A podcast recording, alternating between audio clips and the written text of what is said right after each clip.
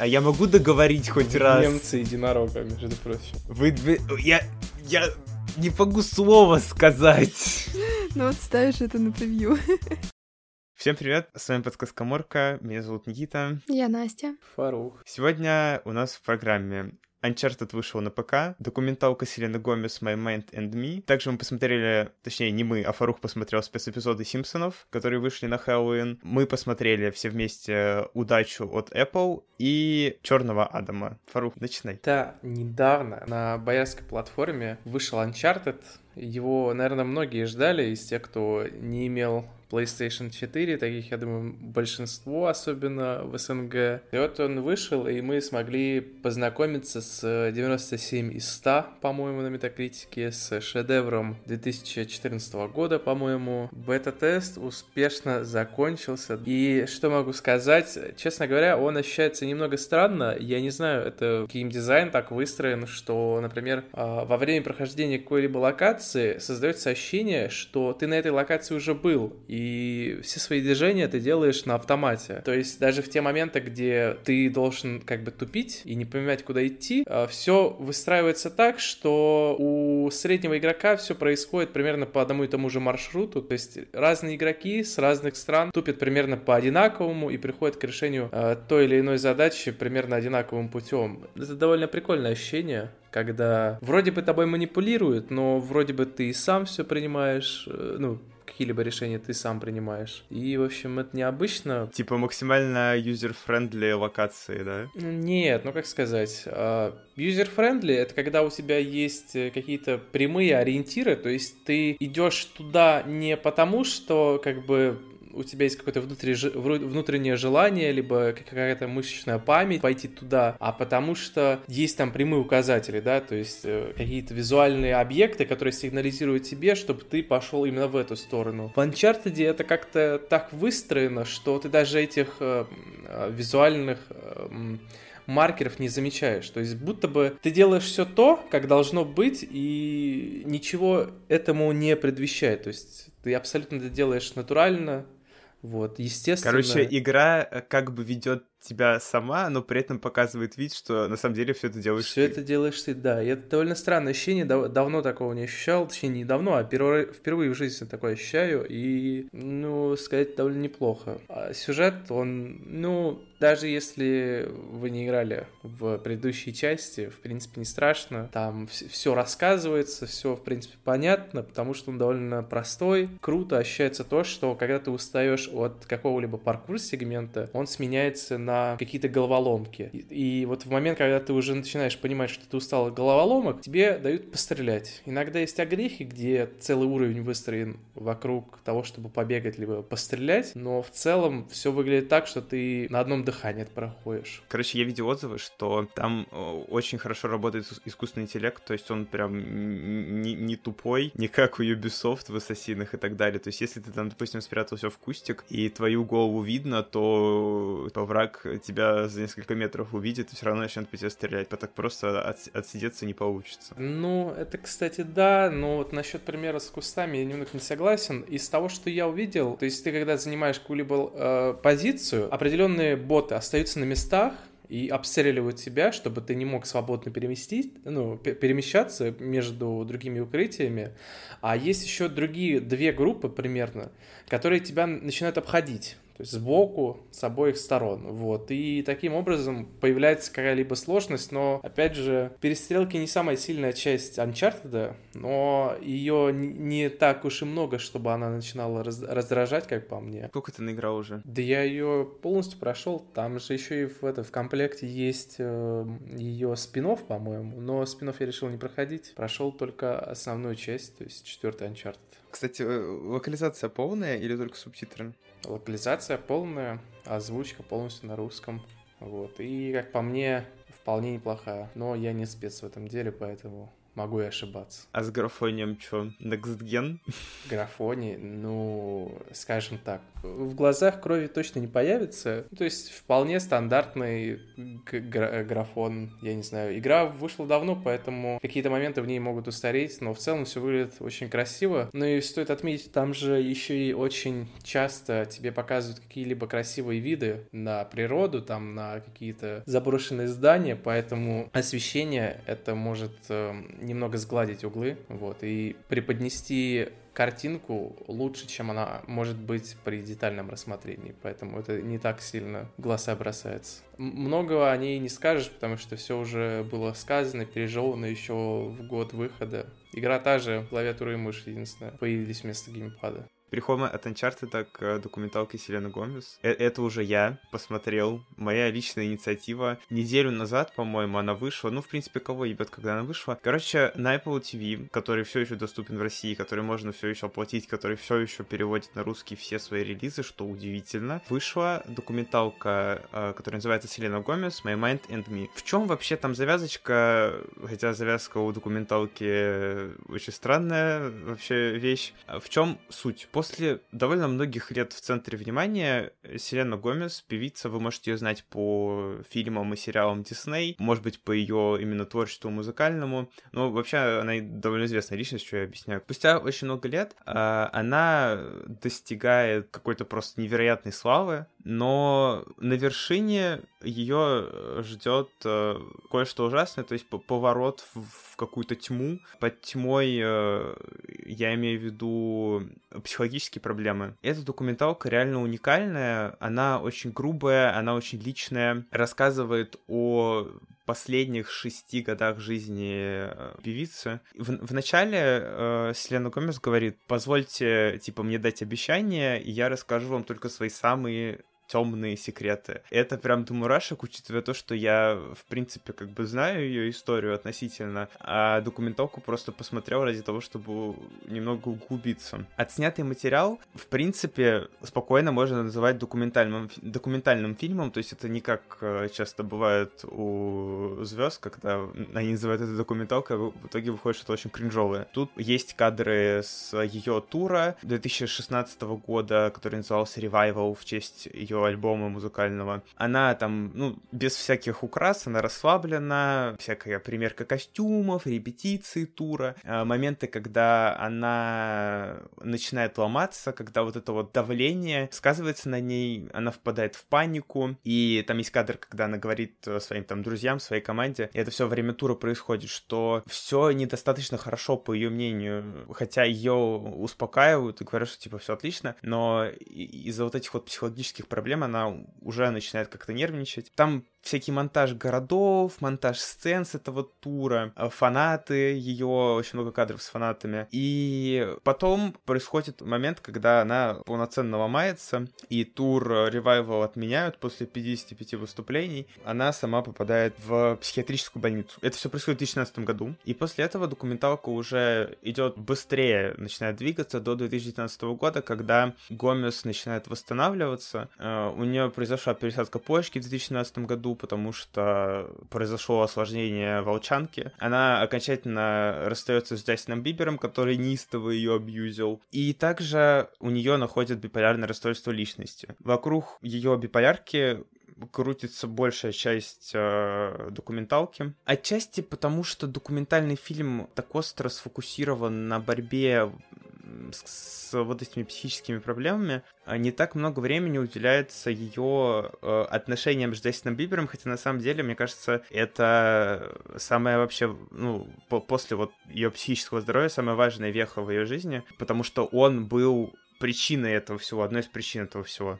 Но э, в целом там как бы понятно, что из-за неудачных отношений произошло то, что произошло. Фильм меньше похож на какое-то именно наблюдение со стороны э, за артистом а «Танцы с дьяволом» Дэби Ловато. Это документалка, которая выходила в 2020 году, по-моему, на Ютубе. Или «Мисс Американа» Тейлор Свифт. «My Mind and Me» — это довольно сильный документальный фильм. Там есть очень смелое решение, то есть э, режиссеру э, все-таки удалось захватить какие-то моменты, которые никогда больше никто и не увидит из фанатов, э, и просто из обычных людей, то есть какие-то живые. И я, э, эта документалка явно не такая же постановочная, как была у Тейлор Свифт, поэтому тут, опять же, честь и хвала режиссеру. У документального фильма нет какого-то триумфального завершения, то есть э, фильм нам дает понять, что Вселенная не полностью преодолевает свои проблемы, что сейчас она все еще борется с этим биполярным расстройством, у нее происходит осложнение волчанки, э, но она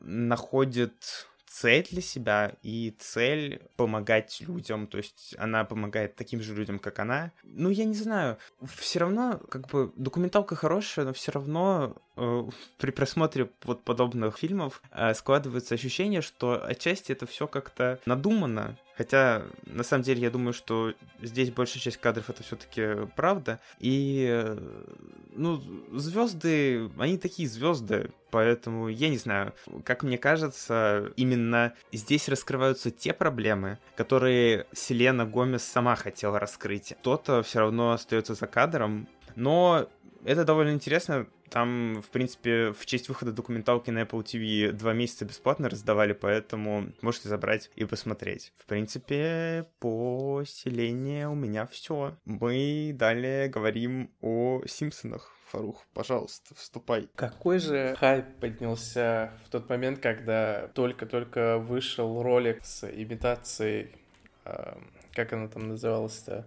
Тетрадь смерти. А, да, тетради смерти. И, ну, в общем, собственно говоря, в итоге я лично думал, что это будет одна большая полноценная серия про, э, ну, с, соответственно, пародией, но, в принципе, вышло в стиле Симпсонов, ну, точнее, как они всегда делали, то есть это небольшие микроистории, которые собраны в одну серию. Вот, посмотрел я две из трех, то есть вот эти...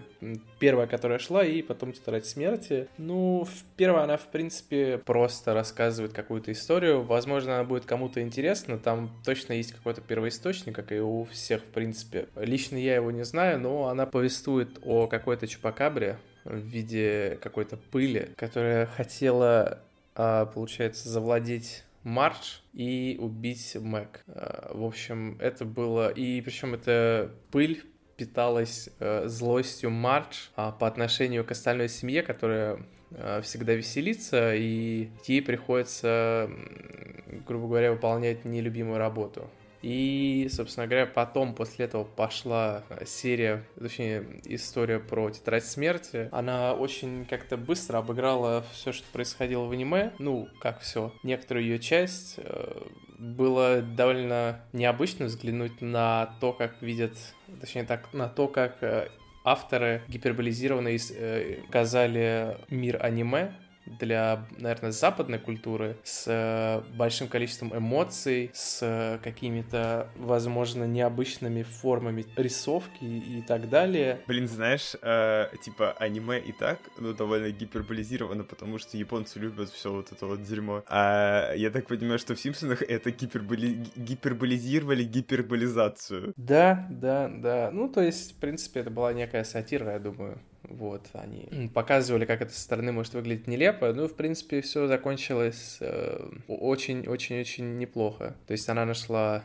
том смерти, как это там обзывается, и вот этим шинигами, я так понимаю, там образ шинигами был взят от Барта, но Барт тем временем одновременно с этим являлся э, Эл, и закончилась, в принципе, вся история на том, что они встретились с э, Бартом, она вписала Шинигами в том смерти Шинигами умер, она стала сама, ну, собственно говоря, она сама, сама стала потом Шинигами. Ну что, Фарух, твоя оценка, что смотрим, э, Тетрадь смерти или 15 минут от Симпсонов? Да, если бы там было 15 минут. А там не 15 минут, я вообще считал, что там они по 15 минут, то есть коротенькие. Нет, нет, нет, нет, нет, там всего вся, в принципе, серия длится около там, ну, обычная телевизионная серия, то есть где-то 20-25 э, минут, и это все поделено на три истории. Да, и она там от силы длится минут 7, наверное, где-то так, и, в общем, это все очень быстро проходится и забывается, наверное, тоже так же быстро, вот. Ну, блин, конечно же, лучше посмотреть, наверное, «Тетрадь смерти», обычно оригинальную, банально, потому что она дольше идет, вот. Но если чисто так посмеяться,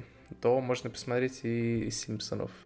Только сегодня без регистрации и смс мы на полном серьезе обсуждаем, что уже посмотреть «Тетрадь смерти» или «Тетрадь смерти от Симпсонов». Что-то у нас сегодня очень коротко получается все. Ну, ладно, краткость сестра таланта, я считаю. Дальше у нас, я думаю, что блок побольше. Мы обсуждаем мультфильм «Удача», который тоже вышел на Apple TV. У нас сегодня подкаст посвящен Apple TV. Вышел он, кстати, давно. Ну, по-моему, он еще в сентябре вышел, а то и в конце лета, я не помню. Ну, мы добрались до него только сейчас. А, мультики для детей 6+, это чисто контент, который, э, ну, для нас делается. А как же фанфики? Кто хочет высказаться? Я не понимаю, у тебя фанфики это, в принципе, это то, что идет красной нитью через все пять выпусков уже, или... Да? Или что? Выпуск не выпуск, если я не упоминаю фанфики, ты что? Фанфики и аниме. Ты еще ты чё? У нас каждый выпуск это вот фанфик и аниме. Все. Ну и да, какие-то сегодня было косвенно аниме. Мы Слава богу, мы никакие фанфики не трогали. Еще не вечер.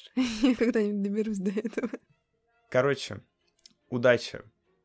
Кто хочет начать? Наверное, начну я. Вот. Фильм «Удача», я только сейчас понял, она мне очень сильно напоминает какую-то, наверное, немного упрощенную версию э, мультфильма душа. То есть там примерно один и тот же плод, если так взять. То есть какой-то есть человек, у него какие-то проблемы, и он попадает в другой сверхъестественный мир, и там вот что-то коверкает, меняет, путает, ломает, а потом все такое осознает, я познал истину, и все исправляет. Но в таком более упрощенном виде. Ну, я не смотрела мультик «Душа», скажу так, поэтому сравнивать мне не с чем. Но на самом деле тут Фарух прав в том плане, что ничего сверхъестественного нету, но мультик мне показался интересным. Я не ожидала. Ну, конечно, я ожидала, потому что по трейлеру увидела. Что кот из э, несчастья, скажем так, да? Или как он там называется? Ну, есть страна удачи, есть страна неудачи. Вот, типа, что, ну, типа, да. из страны неудачи. Кот очень угарный, он мне очень понравился. Вот. Мультик прикольный, а для семейного просмотра идеально подходит. Даже если ну, достало все, можно просто посмотреть, сделать какие-то выводы. Например, а что, если у тебя нет семьи? Ну, даже для одного человека нормально. Я сам плане... себе семья. Сам себе семья, да. Но в том плане, что, типа, э, я думаю, каждый из нас думал о том, что, блин, я такой несчастный, вот у меня неудачи, такие dead inside, знаешь. После просмотра этого мультика, возможно, какое-то мировоззрение там перевернется, да? И ты такой, блин, они все так плохо. Надо просто использовать это в другом русле другое Вон у той девочки еще хуже. Слава богу, у меня не так плохо. Да нет, знаешь, на самом деле бывают люди, которые вот у меня плохо, все больше ни у кого не плохо. Ну, типа, ну, ну переехал, переехал тебе там КамАЗ, ну, ничего страшного, вот у меня, у меня там спичка не зажигается, все. Блин, можно я направлю ваш диалог на пусть истинный? Мы про завязку-то не сказали. Девочка из детдома, э, которая стукнула 18 лет, уезжает да, оттуда. Ее зовут Сэм. Сэм, да. Она переезжает э, в новую хату, устраивается на работу, и вот у нее все неудача, неудача, и вдруг встречается ей котик, она ему рассказывает о том, что все хреново, и у котика выпадает пени с вот, выпадает Пенни, а она его подбирает, и оказывается, что этот Пенни приносит ей удачу. У нее в детдоме была подружка, которая коллекционировала всякие э, сувениры, которые приносят удачу. И она хотела ей отдать этот Пенни. Пенни. А, вот. Ты все о пеннисах, да, о пеннисах. Да, давайте будем называть это монеткой. Я думаю, так будет более безопасно. Но в итоге это Сэм случайно смывает этот, эту монетку в унитаз. Опять хотела пенис сказать. Ну все, уже процесс запущен. А, хотя, э, в итоге она смыла эту монетку в унитаз и встретилась еще раз с котиком случайно и хотела попросить у него еще одну. Потому что узнала, что, оказывается, котик разговаривает, нифига себе, как такое может быть. И она попадает вместе, этим, вместе с этим котиком в страну удачи, где собирается на протяжении всего фильма выбить Э, новую монетку для этой девочки. В результате чего рушит их мир, потом его спасает и понимает, что, блин, ну, пусть идет все своим чередом, можно сделать выводы из любой ситуации. Этот мультик выпустила компания Skydance Animation. Это ее первая вообще работа, и эту студию возглавил бывший руководитель Pixar. Поэтому, э, ну, как бы, сравнение с работами Pixar, вот вы про душу сказали, э, ну, как бы, оно, оно неизбежно в целом. И, и, и, и мультик похож на, на работы Диснея. Очень забавно, что вот эта вот страна удачи оказалась таким такой корпорацией, типа таким корпоративным каким-то местом с э, вот этими небоскребами, там, с лифтами, а, а во главе всего стоит, короче, дракон. Это, знаешь, похоже очень на босс молокосос, где у них там, типа, тоже своя фирма, своя страна такая маленькая. И на фильм «Душа», где там фирма, где своя компания. Ральф, где у них там Ральф, где у них там своя фирма, своя компания. Я просто хотел пройтись по именно по, по, по, ну, как бы лору, по окружению. Там во главе всего стоит дракон. Работу выполняют кролики, коты или приконы. Это какой-то очень странный вообще набор персонажей. Плюс, э, вы не сказали, там есть еще страна неудачи. Она находится под, как бы, под страной удачи. Мне сюжет. И, в принципе, вселенная показались как, как бы сейчас это странно не звучало, да, по отношению к детскому мультику, очень, типа, сложноватым, когда кот и Сэм приступают вот к к основному действию, да, типа к своей миссии, вот этой вот в кавычках, нам постоянно, значит, объясняют правила вот этой вот вселенной, что сначала они должны найти монетку эту, затем они должны найти кристалл какой-то удачи, зачем они должны найти заячий дрон. А, естественно, что для этого дрона еще нужен специальный джойстик, который поможет им управлять. И, в общем, все это как-то вот наслаивается, наслаивается, наслаивается, наслаивается, наслаивается, и выглядит очень странно. Но как бы, если вы не так запариваетесь, а дети, для которых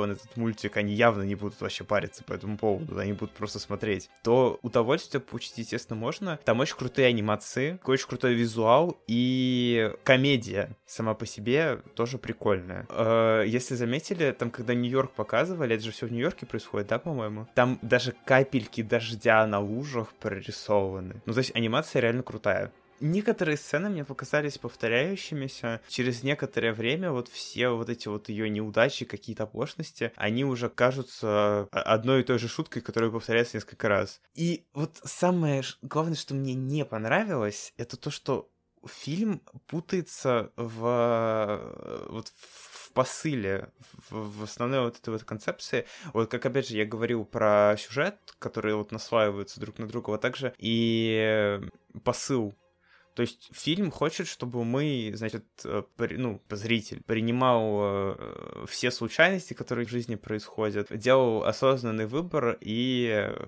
брал на себя уже ответственность за этот выбор, и что как бы э, череда неудач всегда ну, она приживается, то есть она не всегда с тобой. Ну, короче, это тоже очень запутанно и не, не знаю. Сравнивать с работами Pixar очень глупо, просто потому что у Pixar все гораздо ярче, масштабнее. Но тут тоже достаточно моментов и достаточно кроликов. Кролики мне очень понравились. А, чтобы, по крайней мере, детям это зашло. Ну и мне в какой-то степени мультик э, тоже понравился. Короче, я его с удовольствием посмотрел. А у нас там в продолжении идет Черный Адам. И Никита его посмотрел и готов лично рассказать всем. Да, вау. Мы вчера с Вовой пошли в кино вдвоем. Да, у нас было свидание, да, завидуйте. У меня не было свидания с Вовой, я с ним встречаюсь.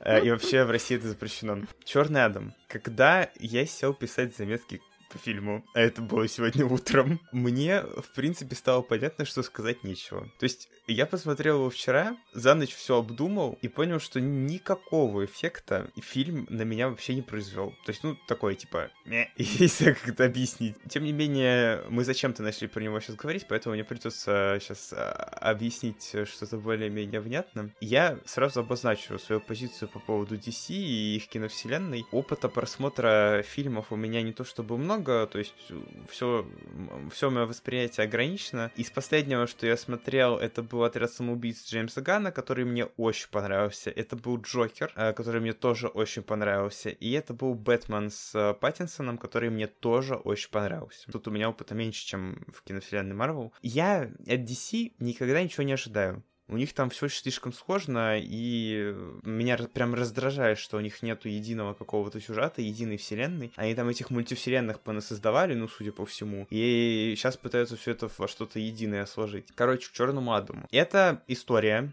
с таким ближневосточным фоном, в котором присутствует страна Кандак. И несколько тысяч лет назад ей управлял тиран, который искал камень Этерниум. Сразу берем э, в голову этот, как его, криптонит. И из этого камня этот тиран хотел сделать корону Сабака, которая наделяет владельца силой демонов. Но появился, значит, черный Адам перед тем, как этот тиран надел себе на голову эту штуку и не дал, значит, злу случиться. Черного Адама, кстати, исполняет э, скала. После вот этого вот флешбека нам показывают уже наши дни, опять, значит, там в этом Кандаке, Кандаке, короче, опять в этом Кандаке начинается замут э, с этой короной, опять там появляется Черный Адам спустя вот эти вот тысячелетия, и сюжет начинает развиваться очень типично для супергеройского фильма. Черный Адам это очень безопасный фильм и очень безликий. Я не знаю, как еще можно его описать. Я, в принципе, решил на него пойти,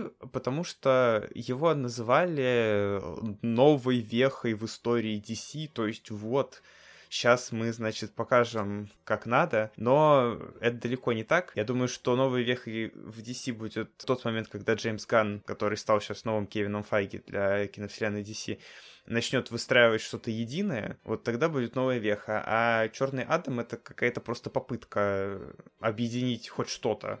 А почему не э, Simple Dimple? Ну, я тоже сейчас об этом подумал. А, но это не Simple Dimple. Это попытка объединить все фильмы DC, ну хотя бы какие-то фильмы DC во что-то одно, но она очень, не знаю, спорная.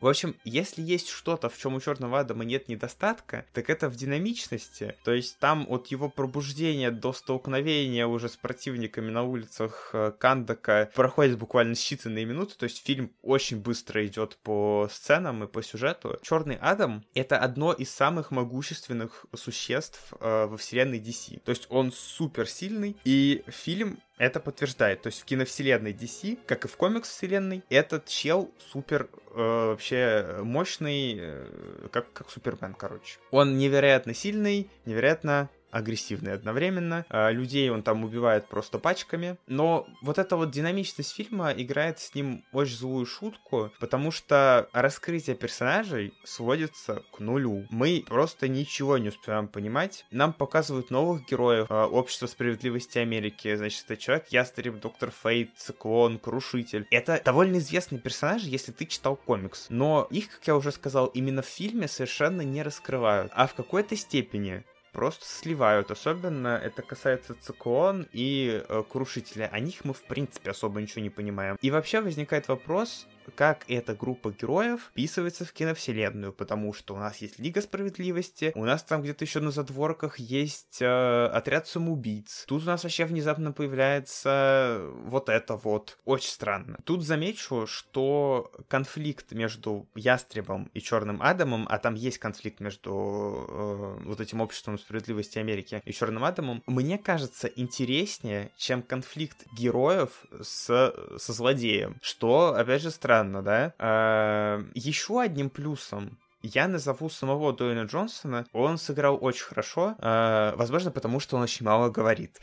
Я предположил после фильма, что у него сценарий был на страничку, как бы, да. То есть реплик, по моим ощущениям, там было очень мало. Ну, по крайней мере, э, фильм он точно не портит своим присутствием в принципе, это полностью его кино э, во всех смыслах. Насколько, опять же, известно, это он продвигал идею снять этот сольник. Э, ну и на роль персонажа, мне кажется, он довольно хорошо подходит. Жалко, что фильм ему достался не самый хороший. Черный атом не самый умный фильм DC и не самый интересный. Здесь э, очень много вопросов и очень мало ответов. Ты просто сидишь и думаешь, типа, зачем эти персонажи делают вот это вот, если в итоге им это совершенно не нужно и ни к чему их не приводит. Как я круто без спойлеров сейчас объясняю, да? Графика тут тоже посредственная. Есть финальная боевая вот эта вот сцена, финальная битва, как это обычно бывает. Правда, она не совсем понятно вообще нахрена там нужна, потому что фильм заканчивается еще до нее, ну по сути своей. Злодей максимально посредственный, я о нем, как вы видите, вообще ничего не сказал, но он реально там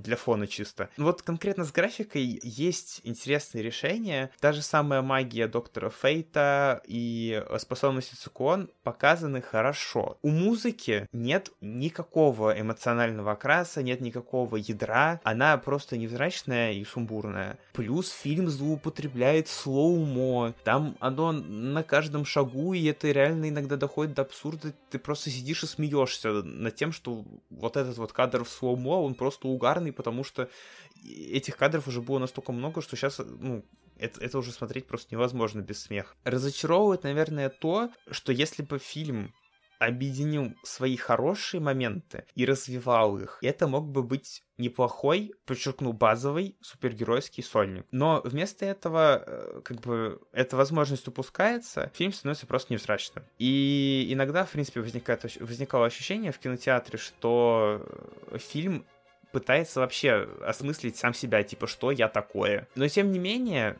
несмотря на то, что я сейчас очень много всего плохого про него сказал, это все еще сольник. Это фильм, который может развлечь. Тут даже есть юмор, что в DC не часто встретишь. Это фильм, который убедительно знакомит зрителей э, с одним из самых важных персонажей для киновселенной DC. Почему с одним из самых важных?